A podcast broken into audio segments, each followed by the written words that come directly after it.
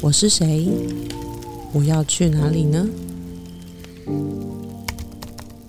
这些答案都在你跟自己的深夜独旅。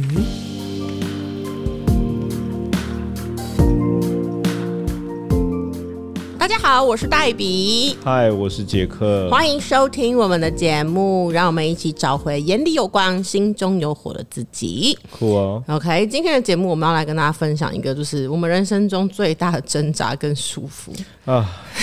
不要马上就叹气不。是创业之后，你每天都是挣扎跟束缚。就是创业这趟旅程呢，它就是把你整个人生浓缩在很短的那种初你创说时期，三十年变成三年，可能是三个月这样，OK，甚至有时候是三天。所以你就人生所有的挣扎、纠结、束缚，你都在短短的时间内去呈现。OK，好，所以其实就是大家已经听到杰克的呐喊啊，相信就是听众朋友在呃人生当中难免会有想要做一件事情，可是基于各种原因、各种理由，让你没有办法好好的顺利的完成，甚至是无尽的拖延。好，所以我们今天就来跟大家聊聊，就是这些人生中的挣扎对我们有什么影响。好，重点就是经过这些鸟事之后，我们到底学到了什么？啊，你要分享一下我们最近最大的挣扎或束缚还有纠结吗？好，其实简单来讲，就是说，刚刚杰克讲，就是说，你不是说最大，其实不用讲最大，我们人生每一天都在经历各种挣扎。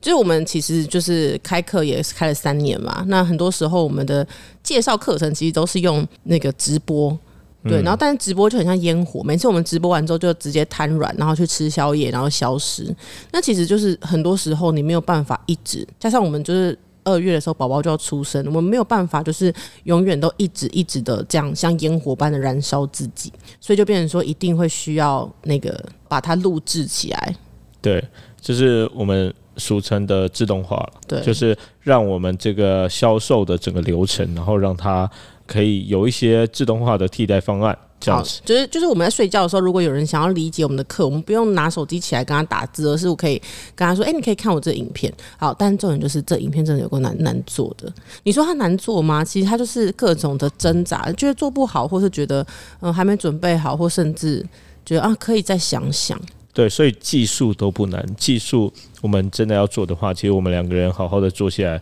大概半天，最多一天的时间，我们就可以把它完成了。但是呢，只要你多想那一下，或者说我们再讨论看看，这就是三个月的事。对对，就一下就是累积了几个礼拜，然后甚至几个月这样子。所以真的不要看我们就是很光鲜亮丽，就是啊创业家很自由，每天心里也是小剧场一大堆，只是都没有跟大家讲。但是可以透过这个节目，我们可以跟大家说一些平常在台面上没有跟大家分享的东西，对，让你知道创业之路是多么的纠结、束缚，但是也有幸福。OK，当然，当然，当然，不是为了幸福，谁愿意忍受这种挣扎还有束缚呢？好，所以其实我们的这个节目呢，就是已经想了三年。然后三年前杰克从国外回来的时候，那时候我们就在我们那时候租屋处的那个上下铺的下面，然后我们还去定制了一条就是两千多块的那个绒毛布，然后把它铺在那个。就是上下铺的下面的这个里面，永乐布施，对对对，然后就是为了要开这个 podcast 节目，就一晃眼就到今天，三年过去了，终于对，开成这个节目。这真的是累积了三年的能量，然后还有，其实现在开始是最好的时间，为什么？因为这三年我们也真的成为那一趴的创业存活者。所以很多很多的创业的故事，然后都可以分享给大家，这样子。嗯，OK，所以我蛮期待的。言归正传，我们今天就来聊聊，就是人生中的挣扎跟束缚。好，其我先讲好了。其实我觉得呢，今天我要讲这个主题呢，我爸妈可能在听，但是呢，我的这个人生最大的挣扎跟束缚，其实跟我人生中最大的力量是一样的，就是我家人。对，就不意外啊，不意外你要讲这个答案。对啊，这个 你已经想很久了，是不是？就其实识你的应该都知道，然后从你文章里面，然后其实大家都常常看到，对、嗯家人就是都是你的那个力量来源，然后也是是你最大的超能力，但是也现在大家知道也是你最大的束缚。OK，就给你讲就可以了。好啊，其实就说就是呃，我的父母就是在我创业过程中，一开始就是在家接案嘛，然后他们就给了我很大的力量。呃，我妈就是在我都没有人，就是我觉得我没有人要看我写粉砖的时候，我妈居然告诉我说有人在等你，所以这件事情就是让我觉得说好像有人在等我，然后也让我一步一步的，就是慢慢的把这个文文章写出来，粉砖就是慢慢的有人看，甚至开了服务等等，所以其实我父母的对我来说就是有一个很大的支持的力量。所以你妈真的是你的头号第一大粉丝。对，然后我爸是第二大，所以嗯，其实就是你知道吗？这就是一种。反哺的心态，就是你今天因为父母的支持成功了，所以当你今天有那么一点能力，或是你开始创业之后，你的时间比较自由了，你就会觉得说，那如果今天父母需要我的话，我就会愿意去陪他们，或是去给他们支持。对，但这种时候，因为我们自己在创业嘛，然后我们的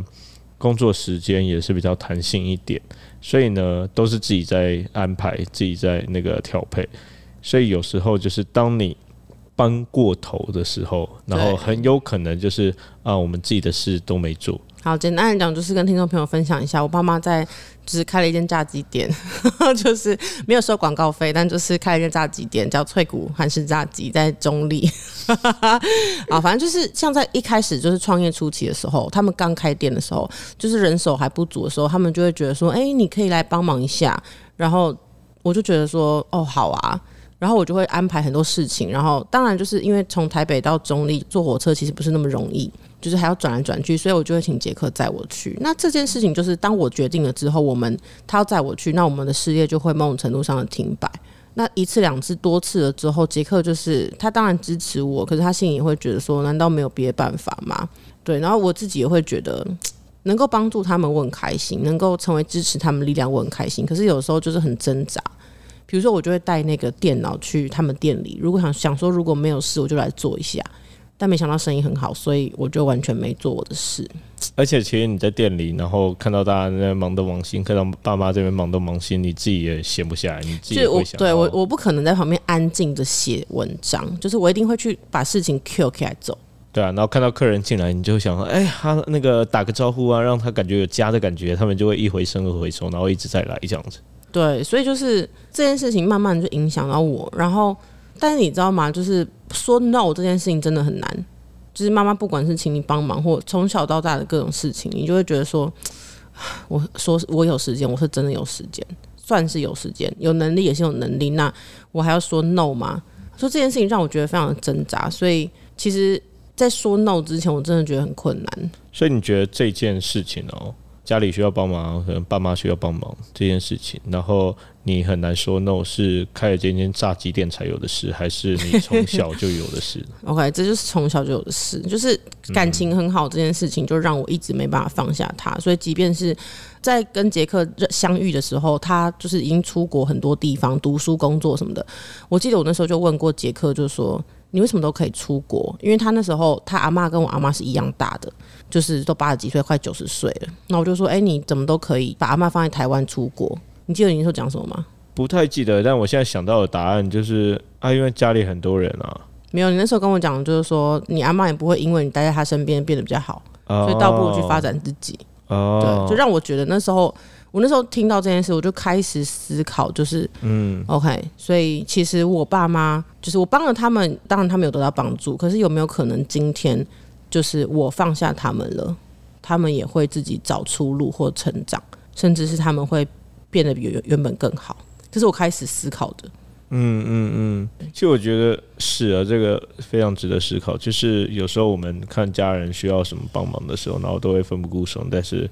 就很像小孩嘛，就是小时候我们小的时候在学步或者是在学骑脚踏车。那如果父母一直没有办法放手的话，那一个小孩永远没办法学走路啊，或是你永远学不会脚踏车啊。对，所以其实最后让我毅然决然的时候，我是我发现，就是我帮他们这样，我还要帮到什么时候？嗯，那真正该解决的是他们店里的事情。所以我最后呢，我就跟我妈说，就是我可以来帮你，但是这次是最后一次。嗯，哦，讲出来我真的是吓吓歪，就是，然后我就补了两句，就是我觉得最根本应该是你们要能够独立运作。那我偶尔来看看你们是没问题的，但是如果这样三番两次要我放下工作，我觉得这不是长久之计。我就非常的婉转，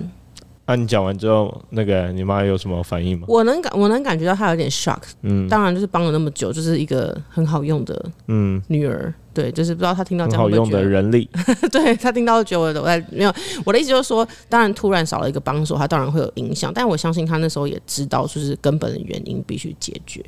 嗯，所以其实某种程度上，就是我把他们的课题还给他了之后，我就更能自由的去发展我自己。对，所以我最后发现，就是放下之后啊，嗯我讲完那些事情之后，他就真的去找员工嘞、然后所以是往好的地方发展嘛。对，然后然后他也会说，哎、很久没来吃炸鸡，要不要来吃炸鸡？就是变成说，哎、我们彼此都能自由，而不是就是绑在一起，然后都没办法动弹，所以就变成说更独立，就我们彼此都更独立，对，我觉得这个很撇除掉什么炸鸡店这一，就是这种感觉，其就是实跟父母之间，对跟父母之间纠结在一起，然后可能都绑在一起，不管是生活还是休闲，甚至是比如说对在家里的一些平常的行为那些东西，然后感觉有时候互相放不下。就是我们会觉得说，好像黏着，就是跟着爸妈才是好，陪在身边才是好。就是回归到你刚刚前面问我的问题，就是说其实这件事情它不是创业才发生，对，它是一直都发生。所以我永远记得你跟我讲，就是阿妈不会因为我们待在她身边变得比较好。所以我就突然觉得说，OK，那如果说今天放下父母这件事情，然后能够让他们，就我后来发现，其实妈妈她有能力去找到员工，然后训练员工独立，而且后来找到那个女生真的还蛮棒的，嗯，对。然后她后来就是甚至是可以，她跟我爸可以出国玩，就是她把店里面的事情搞得非常好，然后她可以出国玩。那如果我永远就是扒着她不放，以孝顺之名扒着她不放，那她的店也不会好，我的创业也不会搞起来，就是完全两个就是像藤蔓一样，就是编在一起，然后没有力量。哦，对你之前有讲过这个例子，就是应该，其实其实这个不止你那时候不只是讲那个你跟你妈，然后你也讲说我们两个的关系，就是我们应该要成为两个独立的大树，大树。然后我们的大树当叶子很茂盛的时候，我们就可以变成是一个遮阴，就是让大家可以乘凉的地方。但如果我们是藤蔓的话，交织在一起是没有力量，然后。只会在地上，对，就是长不高的。对对对，所以这不只是那个亲子之间的关系，然后也是伴侣之间、配偶之间的关系。对，所以其实嗯对，就是更扩大，就是说我们在教学，其实我教了就是两千多个学员，嗯我曾经放不下每一个人，我就觉得天哪，他们离开我的教室，我应该关心他们。但是后来就是当我能够放下父母，我发现没有什么是放不下的，就是很多，比如说有人没有开始经营自媒体，他上上我的课还没开始经营，不代表他不想，可能他现在有家庭的观或健康的观。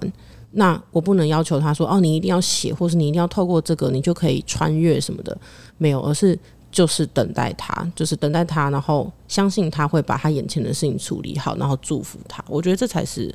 最根本的。对啊，所以有一句说的很好，就是每一个人有每一个人各自的时区，所以再讲的心灵一点，就每一个人有各自的业要去承担，所以我们都其实管好自己的事，然后不需要去承担别人的业，然后也不需要去像揠苗助长一样，然后就觉得，哎、为什么他还不走？为什么他明明可以往前走？为什么他现在要停在这里？这样子，嗯嗯嗯所以我觉得，就其实就总归来讲，我自己的挣扎就是就是父母啦。对，那那其实现在就是他们，我爸妈也就是感情越来越好啊，他们就可以去做他们想做的事。那我就跟他们讲说，如果你们有需要任何的，比如说像他们在现在在上我们的天命事业嘛，我就跟他们说，诶，如果你们有任何的需要，你们可以来找我们聊聊。对，就变成说我们是平等的关系，不是谁救谁，谁帮谁要救火干嘛？我就觉得，嗯，这个这部分让我虽然是真的蛮痛苦的，对，但是也成长蛮大的。所以你刚刚你刚刚有提到，就是这个跟父母之间的关系，然后做出了改变之后，然后在你人生中最大的变化是什么？就其实最大的变化就是让我能够去相信每一个人，嗯，因为父母是就是我们我啦，我自己就是感情最好也最放不下的。可是当我明白，就是即便是父母，我们爱他爱成这样，我都可以把他轻轻放下，然后成为他的支持他的力量，但是不一定要去救火救水。之后我就发现，其实我真的没有什么放不下的。我就发现说，哎、就是父母年纪这么大了，他们都可以再重新的学习电脑，然后重新的开始写他的文章，出去玩、拍照。哎、那真的就是每个人其实都有他自己的能力，跟他能够走出去的勇气。对对啊，听到你这样讲，我很感动哎、就是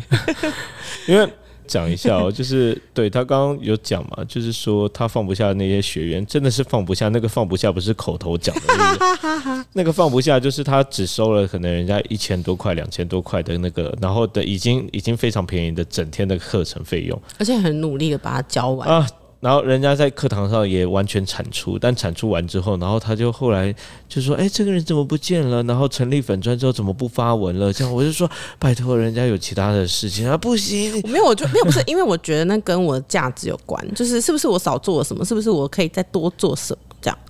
对，然后但这个就会造成，就是其实在我们初期经营的时候的有点负担这样子，因为他就是。一直想要让大家感觉到，他也真的是想要这样做，就是终身陪跑，就是你只要，就算你只付我一块钱，你在我面前出现一秒钟，我都想帮助你，对我都想要一辈子帮助你。好了，我现在已经改进了，我觉得我现在比较像是灯塔。就我会在那边照亮你。那如果你经过我的时候，你需要我的灯，你需要我指引，我会告诉你。那如果你今天离开了，再也不回来，我觉得没关系。可是如果你再次经过我，你需要我的指引，我还是会提供我的协助。这样我们比较进步一点。有有有，这真的是。从凡人，然后成为妈祖这样子的。OK，谢谢。好，OK，好。那其实我觉得有一件事情啦，就是我讲完我的嘛。那我觉得有件事情是我们刚开始就是杰克的时候，我真的觉得蛮那个的。就是他刚我认刚认识他的时候，我先要讲啊。我刚认识你的时候，你就是一个我们第一次约会在居酒屋，他就是穿着那种。就是那种很花衬衫，然后穿着那种尖尖的皮鞋，上班的衬衫，不是那种流里流气的花衬衫。但是你穿起来是蛮流里流气，因为你那时候就是也是，我那时候刚下班的。对，然后帅帅的，然后喷的很香，然后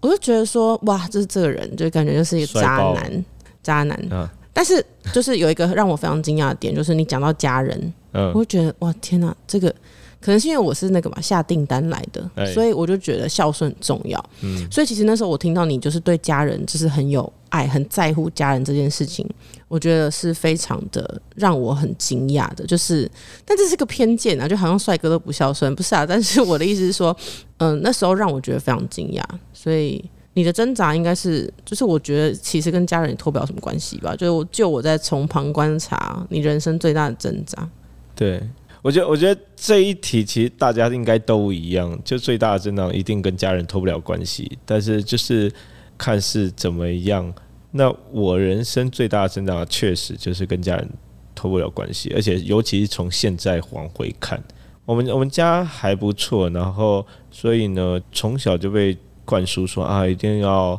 读好的学校啊，然后要进大公司啊，然后呃要领高薪啊，这样子。对，那。每一个小孩也都是自然而然，就是照着这样的路去走，所以就出国念书，然后出国念书之后，然后到大公司这样子，然后想要慢慢的往上爬。那因为我前面的那个嘛姐姐，然后姐夫他们是这样子，所以我那时候其实，在职业上面我也很想要成为这样，然后就觉得这样才可以对得起，呃，对得起家的家人，就是对我的栽培。这样确实也做到了。对，然后对得起妈妈对我的期望，这样子。对，说我很努力啊，很努力，然后做到，做到了之后，哎，就发现那好像不是我想要的，对，就认识了一个妖女，对，人生改变了。但是那时候突然发现不是我想要的之后，我却不知道该怎么去表达，因为我我从小就是被灌输的这样子，而且我也不知道有什么其他的路可以走。好，简单讲，跟听众朋友就是 update 一下，就是他认识我的时候，他刚好是要去荷兰工作的前一个月认识我这个小魔女。然后，但他们我不知道那时候他们家人怎么想啊，但就是我跟他聊一些很多身心灵的东西啊，或者是创业的东西什么的，然后他就出国了，结果出国就遇到疫情，然后呢，他就。大概在那边待了，就是不到一年，就几个月、十个月吧。嗯，然后就觉得好像身心有点状况，然后就回来。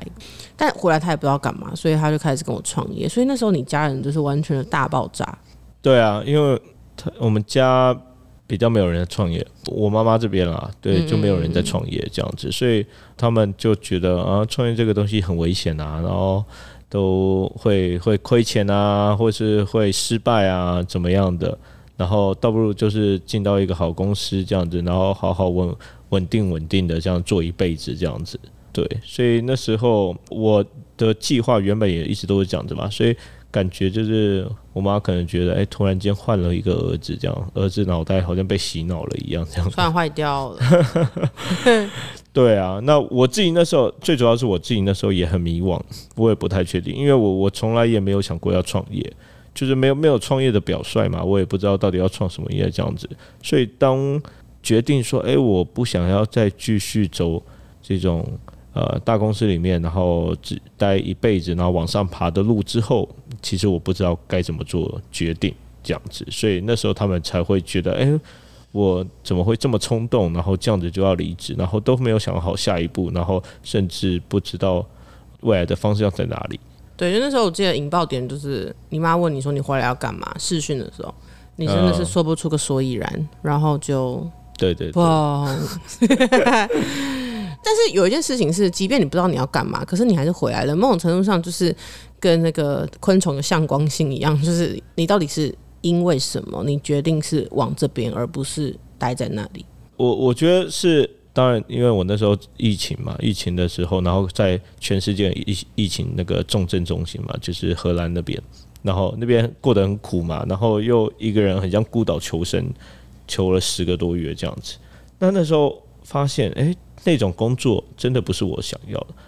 不是说因为在疫情下，而是说。疫情让我放大了，放大，然后更看清楚这个工作不是我想要，不是我喜欢的。当我不能去呃游山玩水，当我不能去用别的方式去麻痹自己的时候，哎，我认真不喜欢我在做的这个工作或者这件事情。所以其实某种程度上，就是跟你刚问我的一样，不是那时候才发生。其实你人生当中一直都有这个挣扎，就是我好像不喜欢我在做的事情，是，可是一直没有一个机会让你去看清楚。对，一直没有一个机会让我引爆。怎么什么怎么说呢？就是反正以前我只要不喜欢，我就逃避。逃避的意思不是说我不做那个工作，我会把每个工作都做得非常好，但是非常的痛苦。然后那个痛苦呢，我就可能转嫁到旅游，对旅游把妹。对，把妹，对，反正就是任何其他的把自己弄成一个肌肉棒子，对对对，就其他的方式去宣泄，对，然后回到工作又变成很像那种行尸走肉或者是机器人的工作机器这样子，所以就是很像是忍耐、忍耐、忍耐，然后。尽情发泄，然后发泄完再回来忍耐、忍耐、忍耐。对对对对对对对。所以这次就是在荷兰是一个完全已经无法忍耐的状态，就是因为没有地方去发泄，没有地方发泄，所以他已经累积到快爆表了，甚至最后真的爆，是真的爆了，真的爆了。对啊，所以那时候就回来啊，就是不是我说啊要要不要忍耐或者要不要继续待的问题，那是真的是已经。完全忍不住，忍不了。我相信我忍不了，没有人忍得了这样子。所以其实简单来讲，就是那时候其实问你说你想要的是什么，你也说不出个所以然，你只知道说我就是不想待这了。对我那时候只知道我不想要。别人问我，我到底想做什么？我不知道，我不知道。我那时候想说回来，我还可以教英文，这样 想说。对，那时候还说他要教英文嘞。对啊，可以去教个英文之类的。但是我也不喜欢教英文，我只是在国外念书嘛，所以英文还可以这样子。OK，我觉得听起来就是一个非常不容易的一件事，就是因为他累积了三十几年，嗯，然后他是一个以非常巨大像核爆的对形式出现在人生当中，嗯。应该说，就是回想，我觉得可能就是我们家的人觉得你可以。哦，对对对，你回到刚刚前面讲的炸鸡夫妇跟他的女儿。啊，我刚我刚其实一直要讲这个，但是突然间忘记了这样子。对，就是刚认识没多久嘛，就那时候都还没满一年，嗯还没满一年。但是那时候黛比最吸引我的地方，就是我觉得他很有想法。那种想法不是说啊很会规划，不是不是不是对人生很会规划。我相信。那时候没有人比我会规划我的人，规规划人生，会策划人生。但是他那个想法是，对，这就要讲那个眼里有光，心中有火，就是他知道自己想做什么，然后他不在意外界对他想做事的事情的看法。那你不会觉得那时候我很笨拙吗？就我只是想要影响世界，可是我那时候什么都不是。哦，不会，我那时候很羡慕，我非常的羡慕，因为其实我一直都。很羡慕这种型，就是我有一个表弟，然后他是做 YouTuber，然后他做自己喜欢的事情。其实我一直都非常非常的羡慕他，甚至嫉妒他。然后还有就是我以前呃大学时期看到了一个那个电影，看到一个电影就是那个三个傻瓜，三个傻瓜那时候那个主角就是他只做自己热爱的事情。嗯，啊那时候我心里好激动，好激动。但是但你在人生中你是扮演一个。聪明人，你不是走傻瓜路线。对我那时候就我不相信，我我觉得那只是电影情节，嗯哼，我觉得那只是电影情节，或是发生在别人的身上，就是不会在我身上发生这件事情。然后，呃，我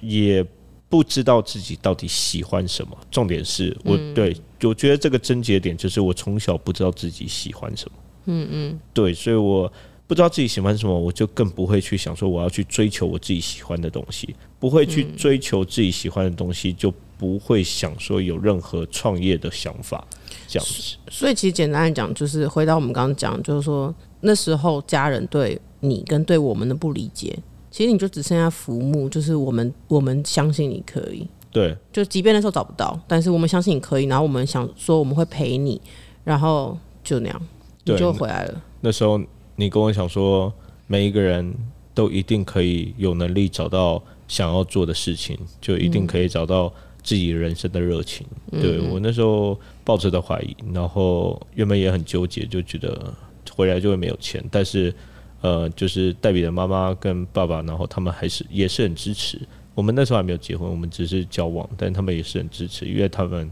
尤其是黛比的妈妈就是。接触身心灵很久，所以他相信每一个人都有天赋，每一个人都有热情，然后每一个人都可以找到人生的意义。对，所以透过那时候的鼓励，就算我家人都非常的反对，我还是毅然决然的回来，因为我也觉得无无法再待下去这样子。所以其实那时候就是，即便家人反对，但你就觉得真的没有办法，我只剩这条路，所以就先硬着头皮先走。对，对。然后，那后来是，嗯，你到底是哪一个契机？因为我我们也没有真的聊过，到底是哪一个 moment，你真的觉得 OK，我放下了我对家人的这个期待，就他们对我的期待，我可以放下了，有这个点吗？还是其实也没有一个特别的点，就是慢慢的，嗯，我觉得那个真的是慢慢的，慢慢的回来之后，回来之后，然后我花了很多的时间，就是我没有再回去找工作嘛，然后花了很多的时间去找我。到底喜欢什么？然后那时候黛比也一直鼓励我，就是呃对什么有感觉，然后有兴趣，然后就去学，就去尝试，就去。所以那时候上了很多这种各种的课程啊，然后参加了很多这种活动啊，然后对，然后就从中慢慢的找到有感觉的事情。所以那那那个期间大概有一年多，快两年的时间，就我其实一直在找自己，然后一直在找说。呃，我喜欢的事情，我有感觉的事情，我有兴趣的事情，对，所以它是一个循序渐进、慢慢的过程。所以简单来讲，就是说放不下对家人期待，就是因为你根本不认识你自己，对，所以你也不知道你自己要什么，所以你就会觉得说啊，我很愧疚，我应该要怎么样，但我没有依照妈妈的想法。但当你就是开始慢慢的认识你自己，也知道你要什么的时候，你就会觉得说，OK，我为我自己负起责任，还是什么的。对对，或者是讲说，对，原本我不知道我自己是什么样子，所以我必须透过呃家里人或者是妈妈给我的期待，嗯，这样子，或是甚至是社会对我的呃评价，胜利组，对社会对我的评价，我才能够知道说我是有价值，我是有价值的，或是我是一个什么样的存在，或是我这个人生的意义在哪里？对，那但是后来。逐渐就是在两年去找自己的过程，还有找到自己有兴趣然后有感觉的东西的这个过程，我逐渐重新塑造一次自己。嗯，然后透过这个塑造，我真的是回到了自己身上，然后我不再需要透过别人的眼光，透过别人的话语，透过别人的评价，然后才能知道说我是怎么样的一个人，或者我这个人生意义在哪里。嗯，这时候才渐渐的放下，就放下。外界就是觉得那三十几岁的人，然后呃要有多少的薪水，然后要在大公司里面，然后成家立业，有车有房，呃有车有房这样子，或是妈妈对我从小的期待这样子，就是渐渐的放下，而取而代之的就是我对自己的认识，然后我对自己呃真的觉得这才是我应该有的样貌，或是我应该有的。人生的样子，甚至是我人生的意义，这样子。对我一直重复问，是因为我相信就是很多听众朋友在想说，呃，我的人生就是因为他们可能跟你一样，就是很想要改变。那很多人就会面临一件事情，就是我一定要让我爸妈完全支持我，百分之百支持我，我才能够前进吗？还是说，其实就像你刚刚讲，就是说，呃，你不需要完全放下，而是在这个过程中，你坚持着，就是向着那个光。就那光虽然很模糊，就是说不知道到底那是什么，但是就是在这个过程中，你慢慢找到自我价值，然后同时就是有点是不再需要依附，嗯，爸妈的期待。对，一个是这个，另外一个就是大家最常会问的，就是他还不确定。那，对，就大家都不确定，还不确定，不确定就不敢往前走啊。对，就很多人都说我还不确定，我是不是想要做这个东西，或者我还不确定，我是不是真的对这个有兴趣，或我不确定我是不是想要把这个做成啊，比如说一个事业的时候，那可不可以往前？嗯，应该是说，我觉得有一件事，就是你刚刚在讲，就是说父母的期待这件事情，那就是这个东西，就是会跟你的。就是就扯在一起，就是说还不确定的时候，然后爸妈又就是又放不下对爸妈爸妈对我的期待，说这要怎么做？你觉得应该怎么做？这真的是左脚右脚，就左一步右一步，就是他不是说啊，我要先放下爸妈期那个对我的期待，或者是让他们放心，然后我才能去做自己喜欢的事情，嗯，或是我一定要非常确定确切啊，我只做这件事情，然后我才会让。爸妈他们完全的放心，就他不是说要先来一个，然后一触一触一触可一触可及，就马上完成的东西。而且它是左脚右脚左脚右脚。当你越来越认识自己，你就越来越能够稍微不要那么在意，然后再往前，你更认识自己，然后找到你的热爱的时候，你就会对于。呃，家人的那种关心，就以前你没办法接受，现在你稍微可以接受，而且你能越来越确定告诉他们说你到底想做什么，然后你在做什么，然后甚至你做到了什么。所以如果说找自己就是像是烧开水，嗯，就是当你烧到一百度的时候，那些怀疑的声音，甚至是父母的期待，它就会消失了。对，烧开水是一个，然后但是我刚刚觉得左脚右脚那个很贴切，就是。你左边可能左脚就是你认识自己，你有多认识自己；右脚就是你放掉了多少那个外界对你的期待。所以你左脚一定要先跨一步，之后你右脚会再往前再跨一步，就是两只脚是这样一步一步，然后往前跨。但是你不可能只有左脚啊，不可能一直要找自己、找自己、找自己、找自己。对，然后你的右脚死死的停在原地，那你这样永远都踏不出去。所以你一定是左一步右一步，左一步右一步这样子的才能往前，就跟走路或是人生一样。嗯嗯，对，所以不要奢望说你一定要非常确定，就你只有左脚跨，一直跨，一直跨，一直跨，但右脚停在那个原地这样子。不要奢望说你一定要非常确定，然后你才会呃让所有人放心，然后你才可以做自己喜欢的事，或是也不要奢望说没有人会担心你，然后你才能做你自己喜欢的事情，绝对不可能。嗯嗯嗯，对，OK，所以就是简单的讲，就是说你当你学会了这件事情之后，你的改变是什么？重点就我现在非常清楚我是谁，所以当他们有任何的疑虑的时候，哎，我能非常的明白，就是那是他们的疑虑，那是他们的人生经验，甚至你可以讲出一套东西。对啊，那他假设嘛，我们假设一个比喻，假设如果我们跟家人，我们都住在台中中部，那家人他们可能他们的经验是从中部到南部，那但是我们如果以前不知道我们的目的地的话，那我们只会听家人讲说，就一起去南部了。对你只能往南走，但是当你知道你的目的地在北部，甚至你的目的地在国外的时候，他跟你讲说人生只能往南走，你会非常的清楚的告诉他说不。我要去的是北边，我要去的是北边，甚至你可以很清楚的告诉他说，我要去的是桃园国际机场，然后我要出国，我要到美国，我要到欧洲去开展我不一样的人生。其实这就是对我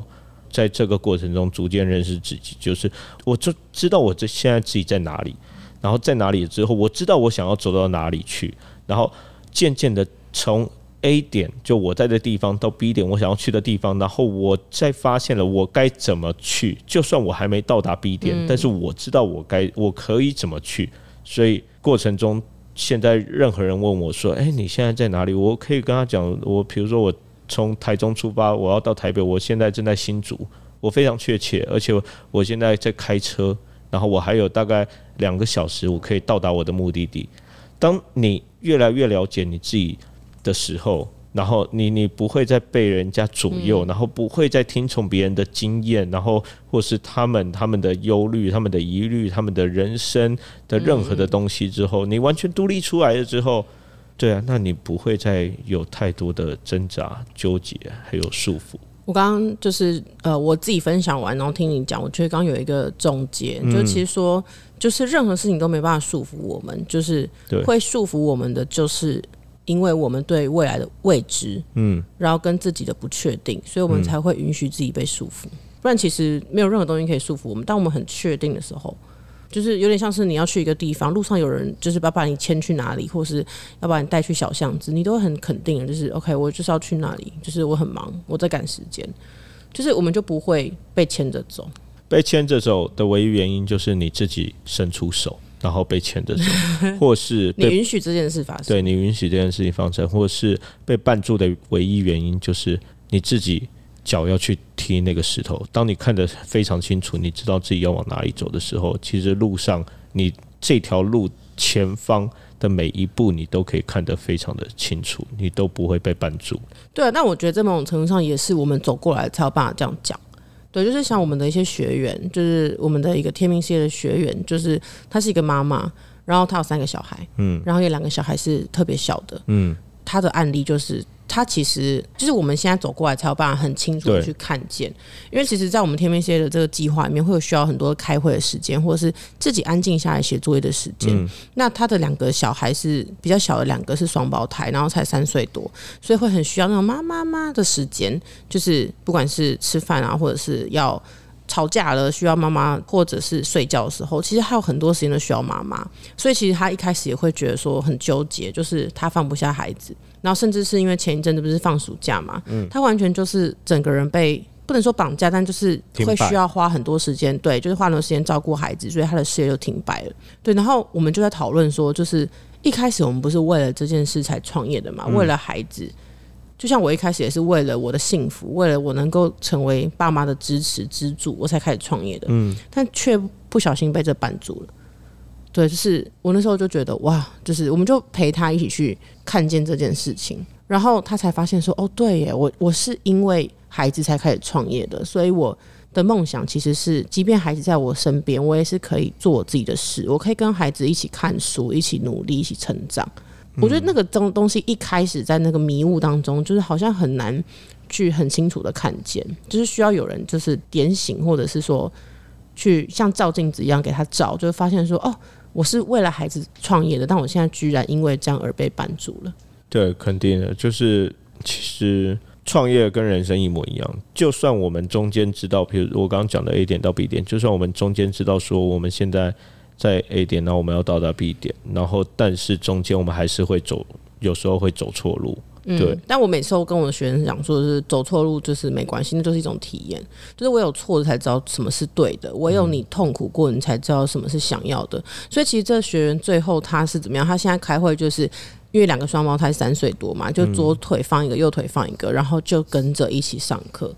就是我觉得哇，他真的从这个迷雾当中走出来。然后你说他放下孩子吗？他也没放下，而是他全都要，他事业也要，然后他的孩子也要一起。所以他的孩子反而是可以叫出我们那全班的人的名字。哎，我去剪头发，他就代表是剪头发。然后我就觉得哇，看着这画面好感动哦。就是说，其实简单来讲，我们今天的节目是要跟大家讲说，就是很多时候我们会想做一件事情，但是因为一些束缚或是一些纠结，让我们没办法往前走。可是其实我们想跟你们分享，就是说这也是一个照镜子的过程。嗯，它就是一个镜子，然后让你看见说，哦，原来我会因为这件事情而被